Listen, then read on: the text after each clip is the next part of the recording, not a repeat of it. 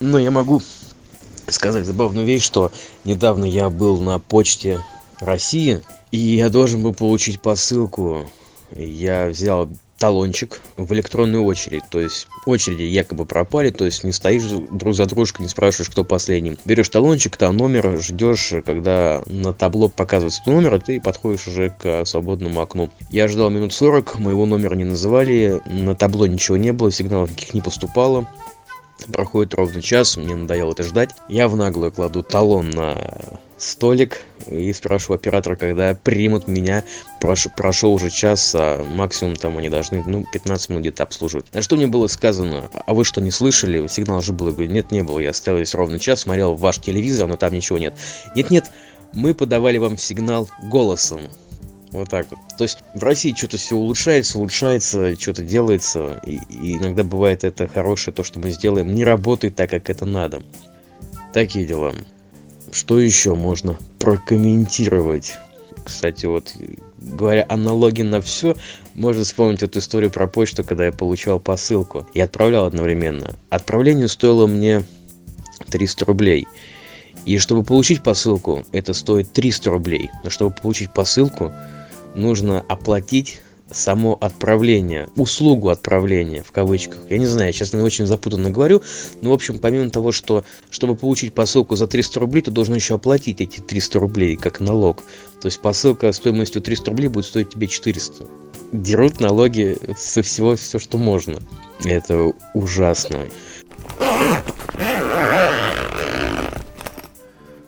Шалом алейкум, э, не спящие, а также слушатели радио 70%. Сегодня мы обращаемся к теме, четвертая часть из серии «Чемодан на коньках», э, тема, в которой я, чаймастер, не сильно понимаю, и это шопинг. Но так как для большинства населения планеты это довольно-таки актуальная тема в той или иной степени, то мы не решились обойти ее стороной, и поэтому обратился к мнению эксперта. NHNG, наш человек на Кипре, по этому поводу выскажется, потому что также имеет опыт сравнения шопинга в Израиле и в Российской Федерации 2017-2018 года. Это так?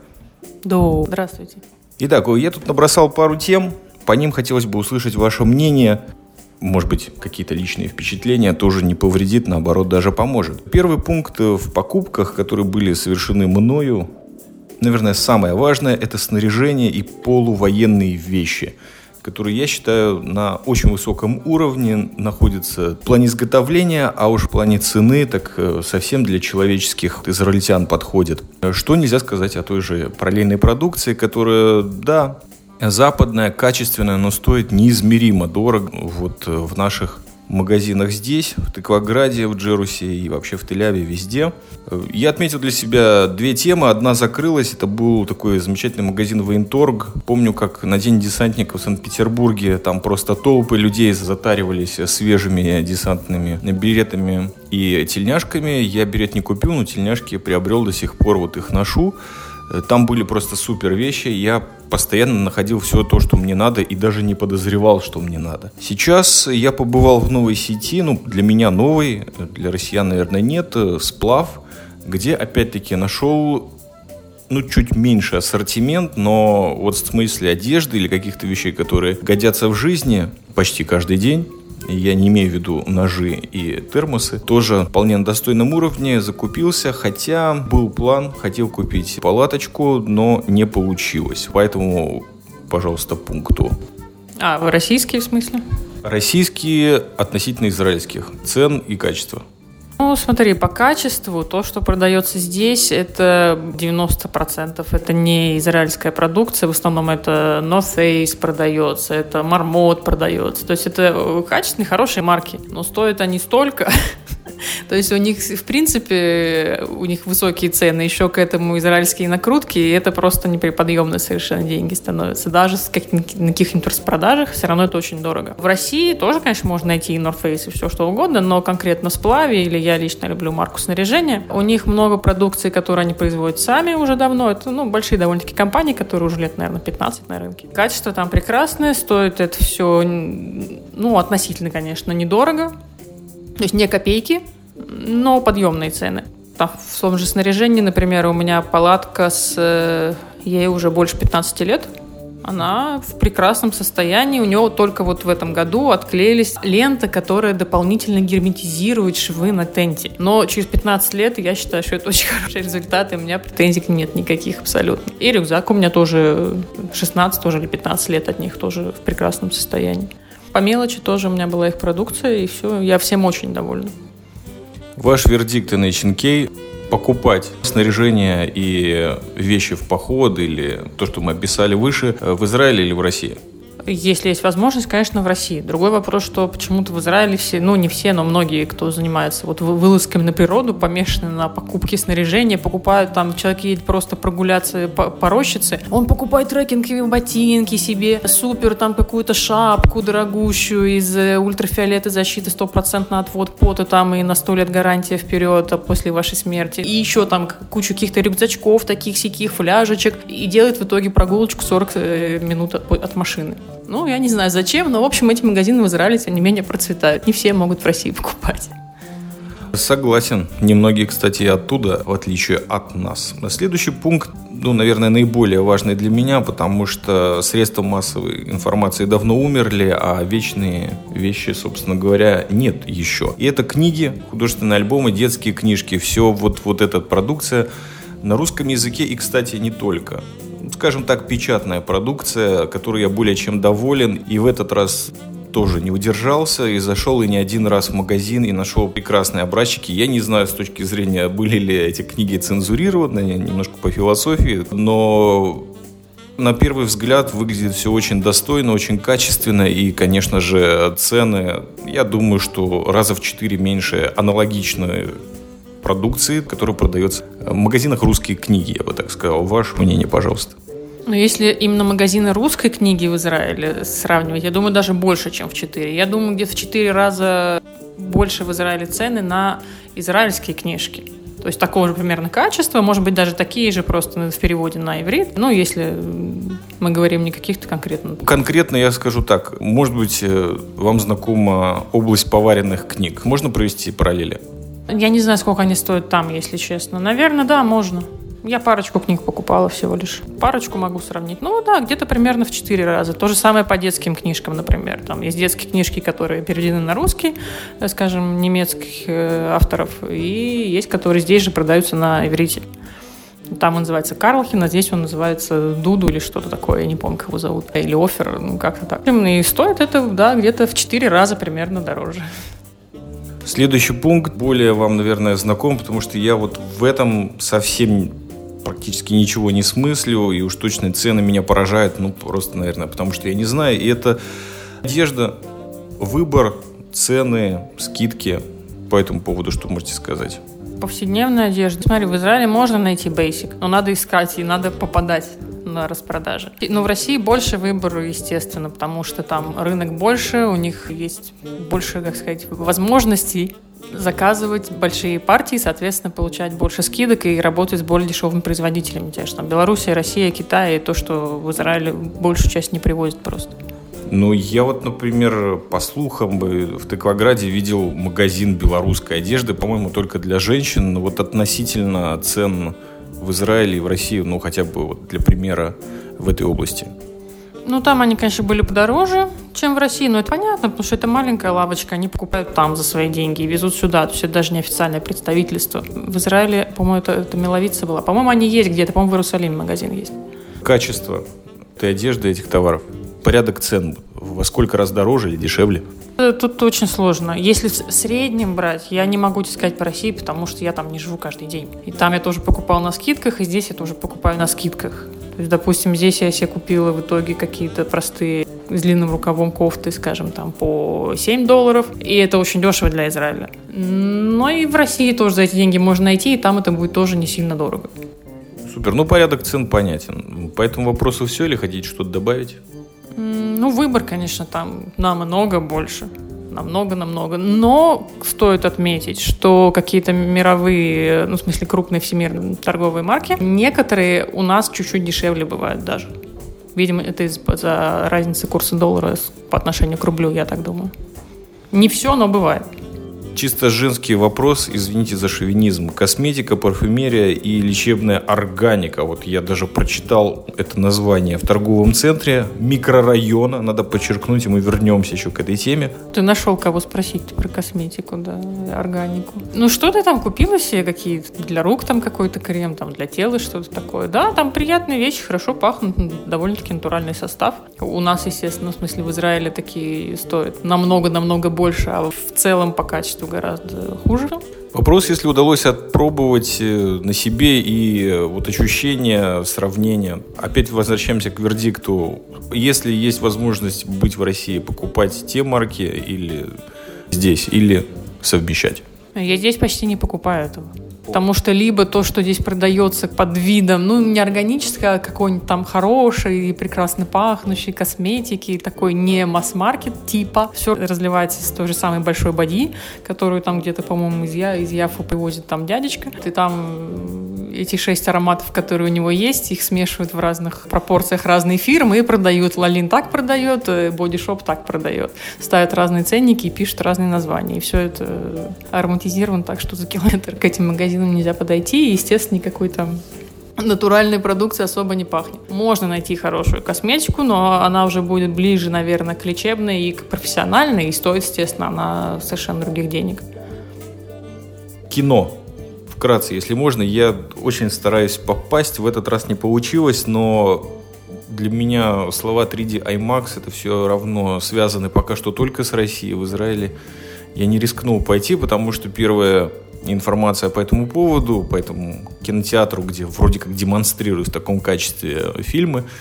Один человек сходил и сказал, что это просто обман. На самом деле это не 3D. Ну, то есть это 3D, но не IMAX. Это просто какая-то разводка. К сожалению, вы побывали в кино в последнее время и в Израиле на мощных, масштабных, эффектных фильмах, и также был опыт IMAX в России цены и сравнение? Цены я не помню, какие там в России были на кино. В кино я здесь ходила вот недавно, в Израиле стоило это 40 шекелей, то есть где-то долларов 12, наверное. Ну, говорят, в Эйлате есть настоящие, но до Эйлата еще доехать надо. Нет, я ходила просто на Долби, по-моему, на обычный, не 3D, ничего. Поскольку мы платили в России за 3D IMAX, я не помню, это было так давно. Если я не ошибаюсь, что-то в районе 500 рублей. Это было два или три года назад? Больше? Четыре? Ну, тогда курс не сильно отличался, мне кажется. Э, ну, значит, это шекелей 30, и, соответственно... Ой. Ну, а у нас 40. Не 3D IMAX. Короче, дешевле. Теперь предпоследний пункт. Называется он у меня «Совковый вирус». И назвал его так, потому что в основном в нем присутствует пища детства. Ну, я вот тут все намешал, потому что для меня вот крабовые палочки, банка шпрот, мороженое, черный хлеб, майонез на перепелином яйце и, сырная косичка, которую в детстве я вообще не слыхал, не слыхивал, но все равно вот эти вот все вещи в Израиле я не покупаю лично. Вот из своего опыта говорю, потому что, ну, кроме шпрот, может быть, когда уж совсем не в моготу, но это больше как по приколу, не какая-то физиологическая потребность, хотя кто его знает. И испытываете ли вы примерно такое же, потому что все это в российских магазинах присутствует. Э, осталось ли у вас вот такой вот совковый вирус? Или, может быть, просто пища из детства и тянет на нее вас здесь и там? И как это происходит? Конечно, осталось, но я думаю, дело не в совке, а больше в детстве. Это у всех, мне кажется, есть какие-то любимые. У некоторых детство происходило в совке. Ну да, у тех, соответственно, совковые какие-то продукты, а у кого в Америке, у того американские. У меня, например, из детства да еще эти рогалики такие, помните, были маленькие за 3, что ли, или 5 копеек, э, сдобные. У них можно было сначала кончики так немножко раскрутить и пообгрызать, а потом пополам разрезать и маслом намазать, и нам-нам-нам с чаем. Вкусно.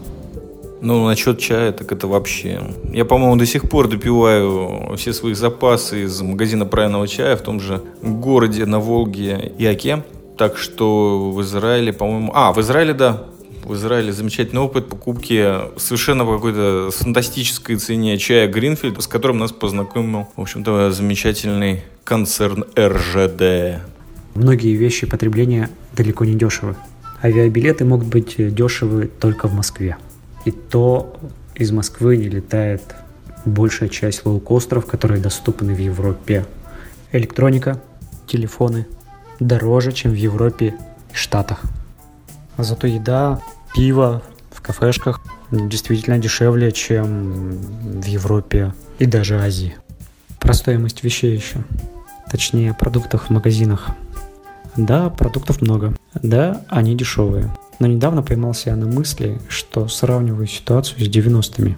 Тогда не было продуктов вообще, и люди за ними охотились.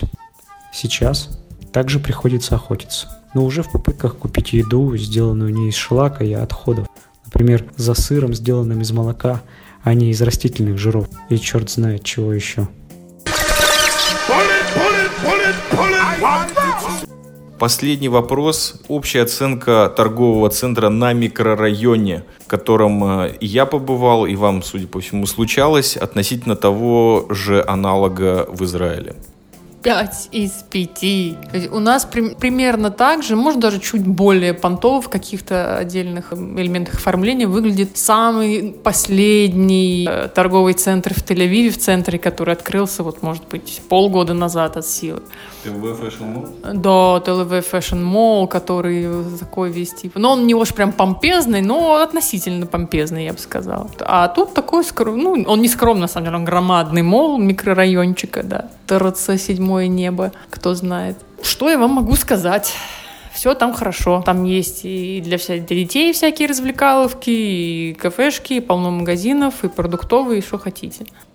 Ну, мы не будем спрашивать на тему безопасности, потому что она как-то более остро стоит все-таки в Израиле, в России я не заметил всего этого. Ну и слава богу, может быть, за этим ездим, чтобы хоть какое-то количество времени. Я, кстати, очень четко это до сих пор ощущаю, проверки эти бесконечные. Там на входе ТЦ на микрорайоне мне показался гораздо больше. Я не говорю вообще о месте для парковки, которое а, под открытым небом, что может быть в России или вообще не так хорошо, но есть эти места, ты можешь спокойно подъехать, заплатить, но припарковаться на своей машине, если ты вообще на машине приезжаешь, а не на общественном транспорте.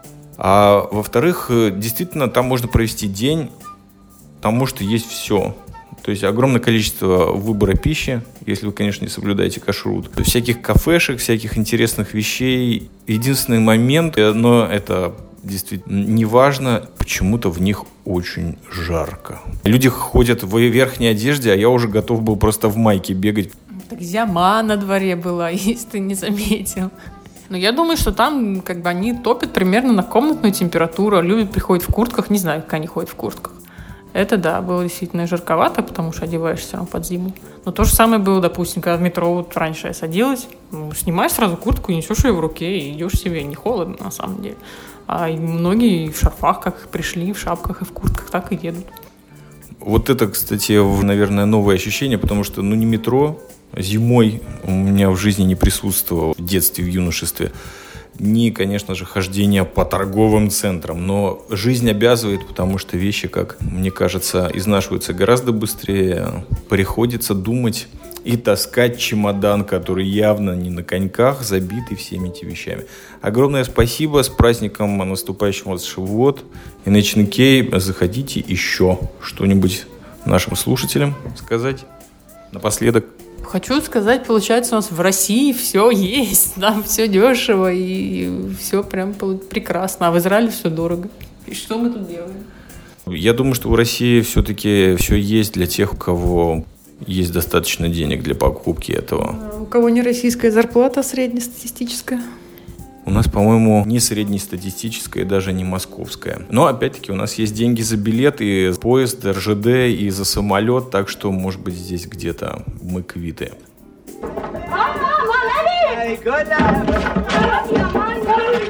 Hey,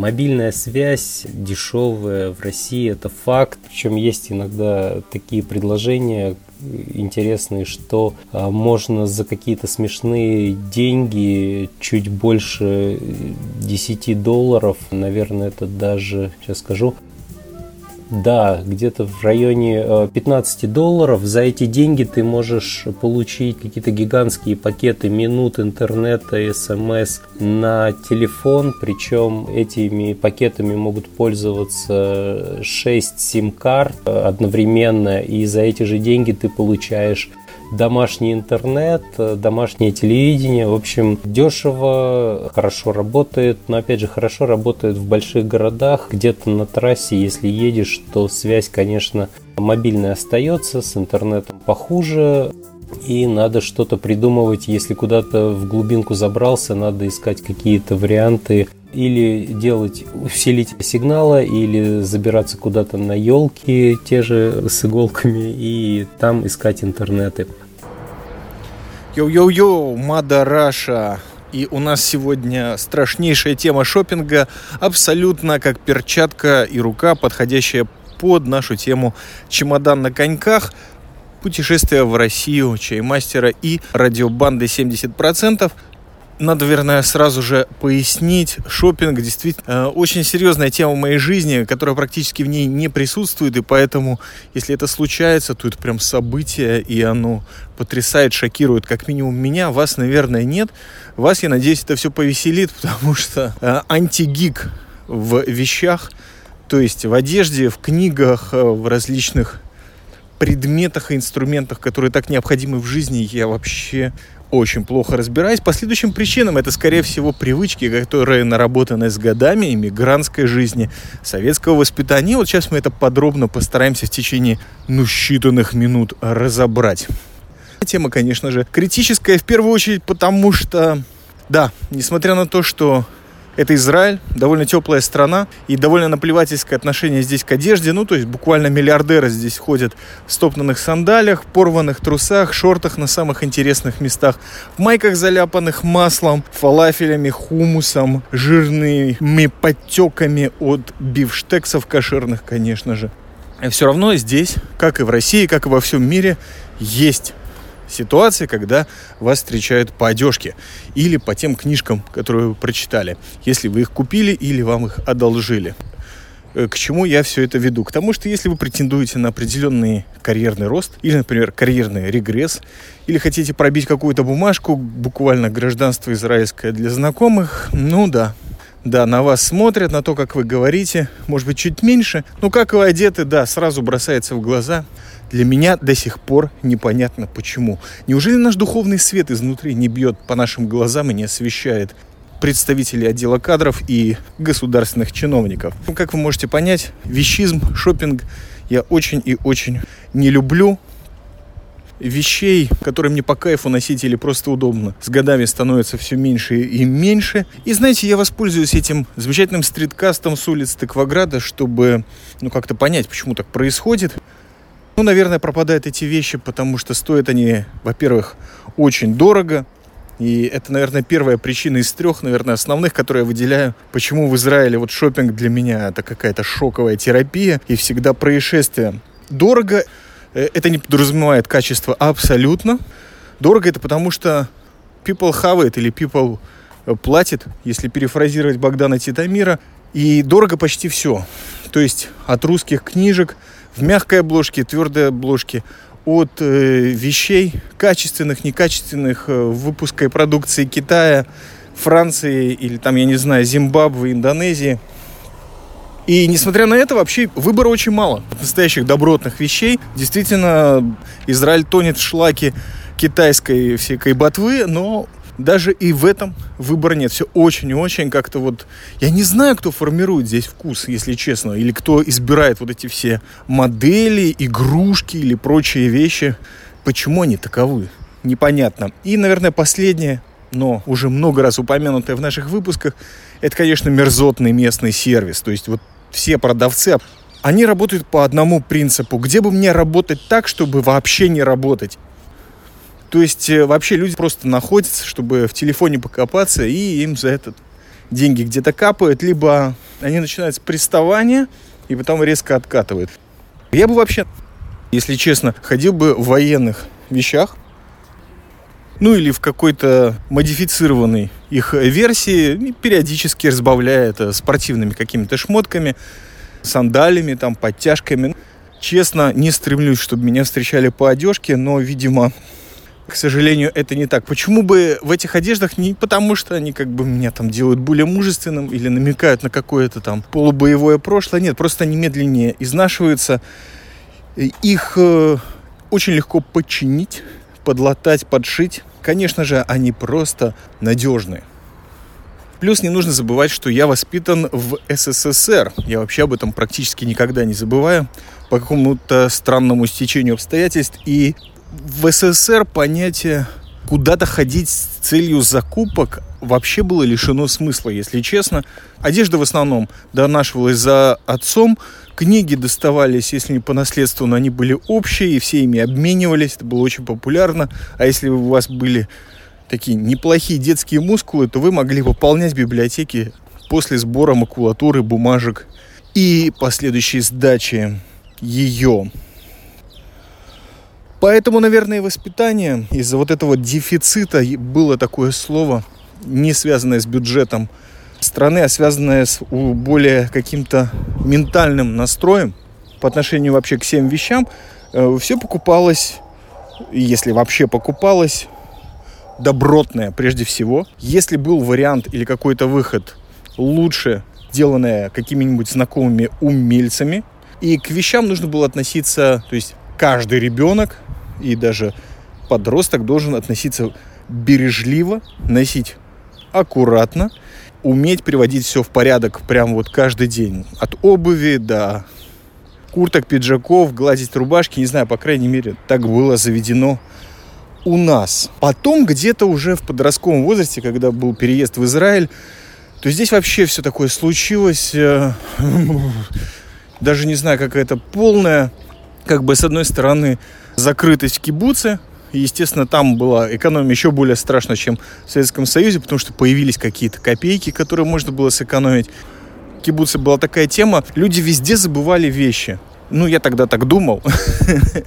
Причем это выслеживались. То есть, опа, какая-то курточка прикольная такая, с капюшоном, как у рэперов в музыкальных клипах. И вот она лежит на этом месте, недалеко от спортзала.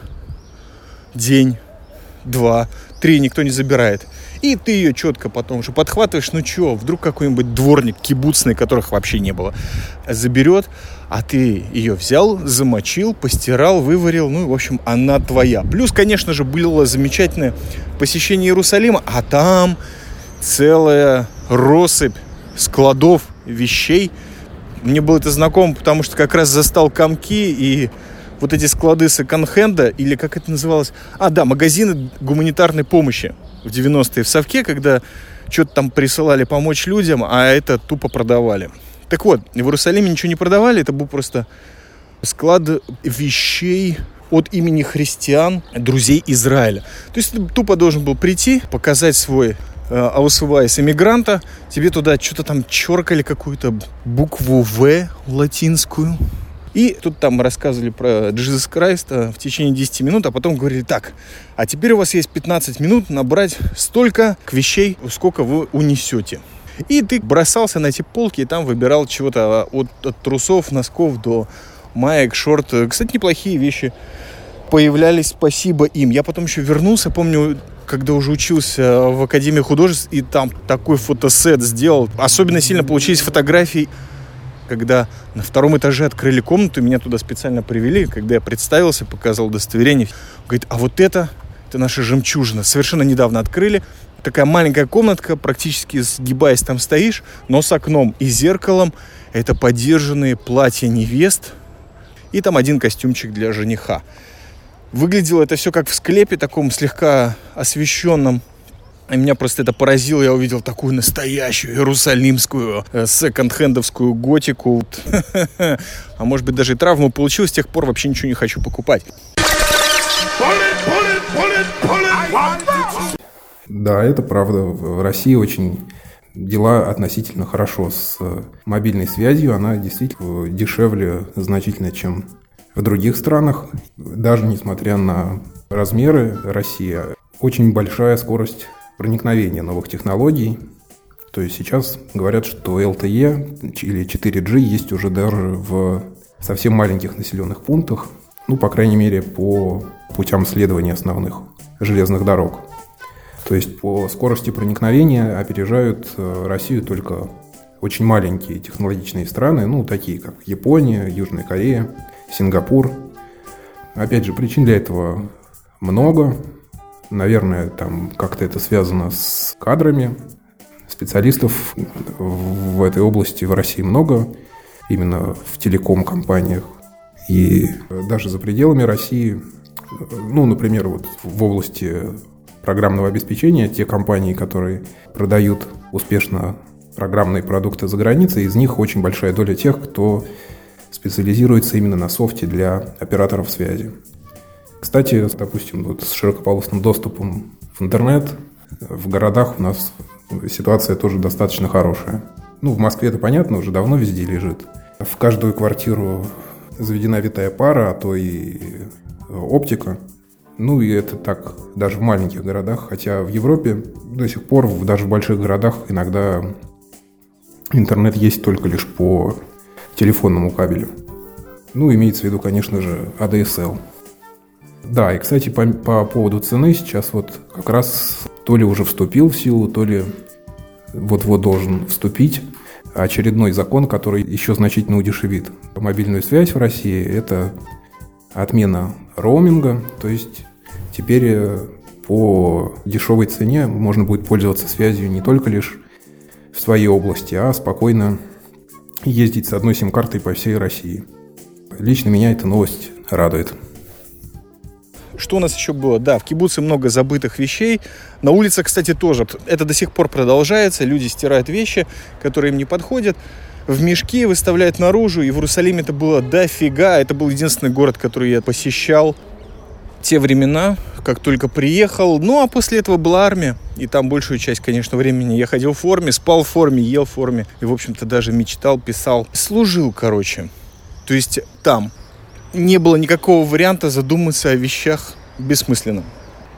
После армии Академия художеств. Известный факт, Академия художеств Бецалель в Иерусалиме девушки просто уродовали себя нарядами. То есть такое впечатление, что все они, как только поступили на любой факультет Академии, сразу же вламывались в комоды своих бабушек, доставали оттуда самое изъеденное молью и стрепанное говно и нацепляли на себя. В общем, если кто читал сказку Шарля Пьеро «Ослиная шкура», то, наверное, это был бы рефрен моды в те времена. Ну, а я, естественно, голодал, не работал, все было плохо, и уж, естественно, денег я не собирался тратить на одежду. На чем-то надо было экономить. А, еда, Б, одежда, и Г, лекарства там, наверное.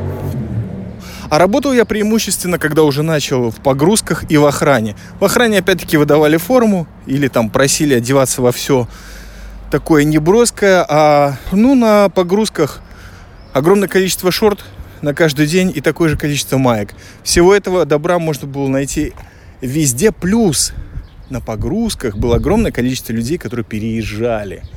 И переезжали не только внутри Израиля, еще и из Израиля. И люди часто оставляли огромное количество одежды, отдавали, особенно там присматриваясь, или если ты, допустим, работал паковщиком, они к тебе подходят аккуратно, ну, слушай, твой размер, вот. Огромное количество одежды я получил, одаривал всех пацанов, которые мыли подъезды или тоже работали в каких-то работах, где требовалось огромное количество тряпок. Всем все привозил. Один раз мне вообще три пары казаков – ну не из крокодиловой кожи, но из каких-то аргентинских баранов или буйволов. Реально очень дорогие. На размер меньше мне оказались, но я одного бразера осчастливил. Он там прям чуть не плакал. К этому, кстати, прилагались американские джинсы. Он сказал, все, одеваюсь и еду в Псков к себе, там вообще всех завалю. Такой прикид.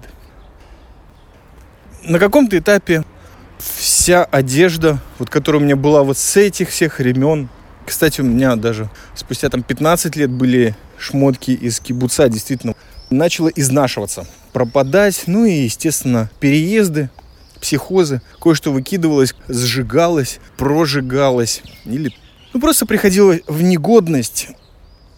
Каким-то образом уже начали возникать моменты. Надо было устраиваться на работу дизайнером. Я все еще думал, что по одежке не встречают. Это уже довольно такой поздний период был лицом, как говорится, не вышел. Я на лбу у меня все написано, все, что я думаю по поводу этой дизайн-индустрии. Так что надо максимизировать то, что у меня есть, и хотя бы бриться. Ну, иногда стараться чуть более прилично одеваться. И вот подошел я к теме шопинга. Как-то я на свой день рождения, когда уже немножко начал приподнимать денег, и даже хватало не только на еду, но очень хотел я попасть в Берлин, недалеко от пригорода Шпандау. Такой маленький городок был оформлен он под древний замок. Ну так даже смешно оформлен. Там было огромное количество магазинов. Я очень был удивлен. Там просто все было новое. Дешево только по скидкам. И столько добра. Скирдуй, сказал я себе. Даже сфотографировался с этими, знаете, с новыми мешками. Двумя, по-моему, и еще одной сумочкой. Я просто стоял еще в новой куртке, в новых корках. Потому что я не верил, что вот дойду до такого последний раз был перед последним посещением России, когда я просто заплатил за одежду, за новую, и меня не сломало. Я был даже рад. Э, так что вот, наверное, о шопинге. Ну, уже на полях можно заметить, что в течение 10 лет, когда я посещал несколько раз Россию и чуть больше раз Латвию, каждый раз я привозил от 5 до 10 килограмм книг российского производства. В заключение хочу сказать, что сегодняшняя музыка предоставлена нам была нет-лейблом Southern City Lab. Отдельное спасибо несется Максиму Поросюкову, который мне и предоставил материал. Спасибо за внимание.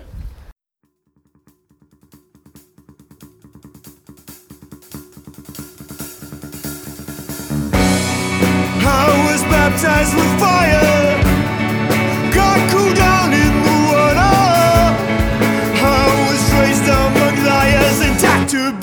Of the restless reporters. I've been crumpling the paper on the rusty typewriter. Modern day Diogenes, I rambled the streets with a cigarette lighter,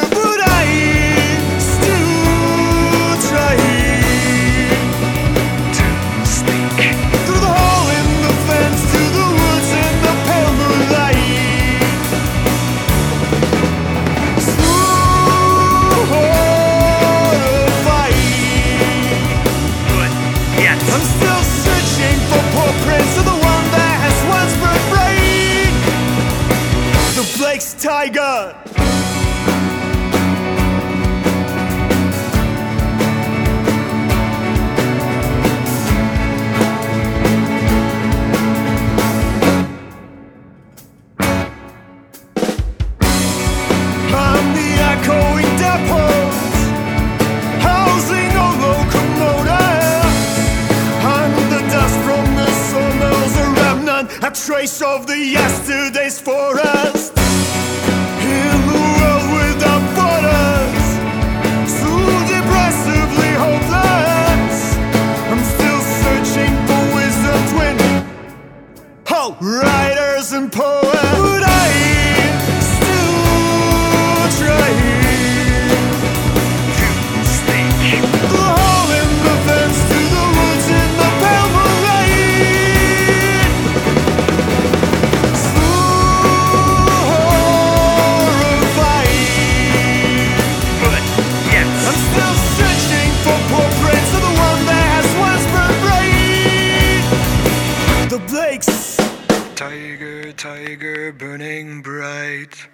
In the forest of the night. Whose immortal hand or eye could frame that frightful symmetry?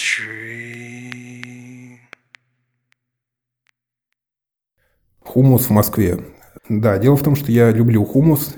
И, конечно, какое-то время назад, когда я видел его в меню, я пытался его заказывать. Но, в общем, если резюмировать, то хумуса, в общем-то, в Москве нет. Или я его не нашел. Самое такое пафосное, что ли, место, которое я знаю, оно даже называется Дизингов 99. Кстати, это отличное кафе, особенно советую вам туда попасть во время завтрака, которое специализируется на такой именно ближневосточной кухне. Даже там э, нет того хумуса, который является именно вот настоящим отдельным блюдом. Там э, к нему относится как к чему-то, что можно намазать на хлеб во время завтрака. В общем, как какой-то добавки. То есть такого хумуса, как есть в Израиле, я не видел. Не знаю, может быть дело в том, что будучи в Израиле, я потреблял хумус только лишь в тех местах, которые были одобрены чаймастером и прошли самую надежную степень проверки. Может быть, там я допускаю, что в Израиле тоже не все относятся к хумусу так, как те места, в которых я его пробовал. Но, к сожалению, в России я не, не встречал ресторанов, где вот так его делают. Потому что само блюдо, оно само по себе это простое, ничего там сложного нет, просто перетертый вареный нут. Но все дело именно вот в соусе, конечно, в специях и в их сочетании. אני שמעתי מה שאני שמעתי, קוסם כשונדתיו. По поводу, знаешь, э, рая для потребителей, ну, смотря с чем сравнивать. Конечно, видимо, э, что касается товаров народного потребления, то в Израиле, видимо, грустно в этом плане все, да. Но мы-то сравниваем с Европой и с Америкой. И сравнение не в пользу России. Кстати, еще грустно, что касается продуктов питания, например. То есть это было все хорошо, но после 2014 года стало все плохо. Куча продуктов, товаров просто исчезли. Куча вещей появились потом, но худшего качества, но по прежней цене. Куча продуктов ты вообще достать не можешь ни за какие деньги. И знаешь, что касается цен, я сравниваю, например, с Германией. Мы платим за продукты и за шмот ну, столько же, одинаковые цены. Плюс-минус, незначительная разница, но только зарплата там нормально побольше. А уж если про рай для потребителей, так если сравнивать со Штатами, просто когда ты смотришь штатовские цены, на продукты и на шмот, то про продукты ладно, оговорюсь. То есть там все-таки разница большая между продуктами хорошего качества, здоровым питанием, потом всякой вот этой органик и всяким разным шлак. Но что касается товаров не пищевых, рай для потребителя вот это там. И у них очень дешевые шмотки в соотношении с зарплатами. Прям вообще очень дешевые. А так у нас шмот такой же по цене, как в Европе. И часто он дороже, чем в Европе. То есть я сравнивала, допустим, некоторые магазины, приходила на распродажи и отдирала все-все-все вот эти этикеточки, чтобы докопаться до первоначальной цены. И первоначальная цена в общем, она намного меньше, и в итоге получается так, что э, ты супер скидки, там, типа 70%, ты платишь столько же, ну, за, например, там, испанскую фирму, где в Испании это обычная цена, а для тебя это скидка 70%. А обычная цена, соответственно, вот настолько для тебя дороже. Все бы, все бы ничего, если бы у нас были зарплаты сравнимы с европейскими, было бы все нормально. Но учитывая то, что зарплаты наши прям вообще, они ниже китайских сейчас стали, то прям, да, для нас реально дорого шмот, для нас реально дорогие продукты. И вот что касается продуктов, как раз в Израиле в этом плане все гораздо лучше. По ассортименту, вот, ну, по ценам я не скажу, потому что вроде как Израиль, ну, не вроде как, вообще Израиль дорогая страна, но по доступности я просто думаю, что вот средний израильтянин тратит на продукты, не думаю, что он тратит больше россиянина. То есть средний россиянин на продукты тратит половину или больше своей зарплаты. Ну, блин, это дофига на самом деле. И при этом не имеет продукты, знаешь, какого-то прекрасного качества и огромного ассортимента. Так что тут бы я не стала обольщаться.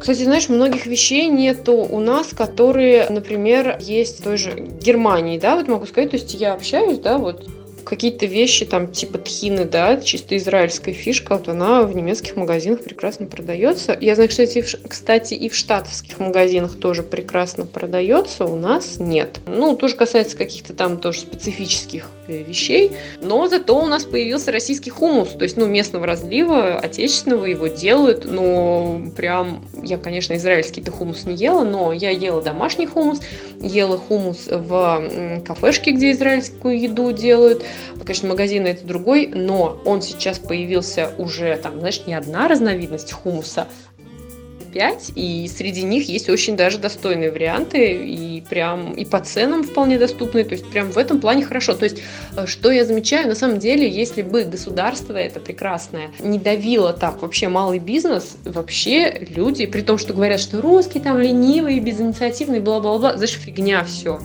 настолько, в Нижнем, по крайней мере, ну, конечно, Нижний это типа купеческий там город, там бла-бла-бла, Не знаю, по всей ли стране так, мне кажется, это в масштабах всей страны. Люди настолько инициативные, предприимчивые, не те вот валенки, которые в своей деревне выросли, смотрят Первый канал, верят Путину, о, стабильность хорошо, значит, Крым наш, замечательно, но только вот им их жизнь не нравится, они, значит, думают, как выжить. Взаимосвязи они между вот этими двумя вещами не прослеживают. Нормальные люди, у которых с мозгами хорошо и у которых с деньгами получше, и они имеют более широкий кругозор, где-то ездили, что-то видели, они начинают здесь вот это вот все делать тоже, ну, на манер тех стран, где они видели, и знаешь, классно, вообще молодцы, респект таким людям, не барыгам, а вот нормальным предпринимателям.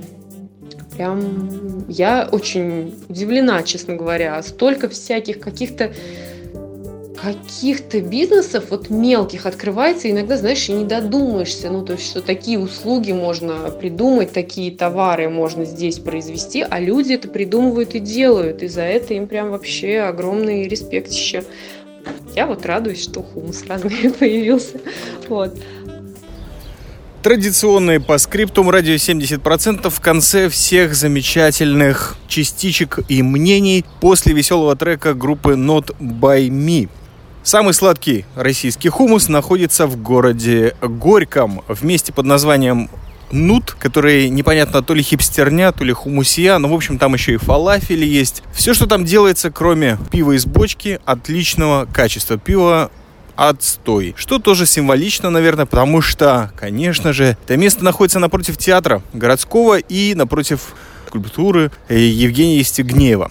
И еще одна тема, которую затронули наши комментаторы, а я нет, это мобильная связь. И это, конечно же, не просто так. Я их попросил высказаться на эту тему. Мне кажется, она более чем закрыта, потому что это один из тех сервисов, которым я действительно воспользовался.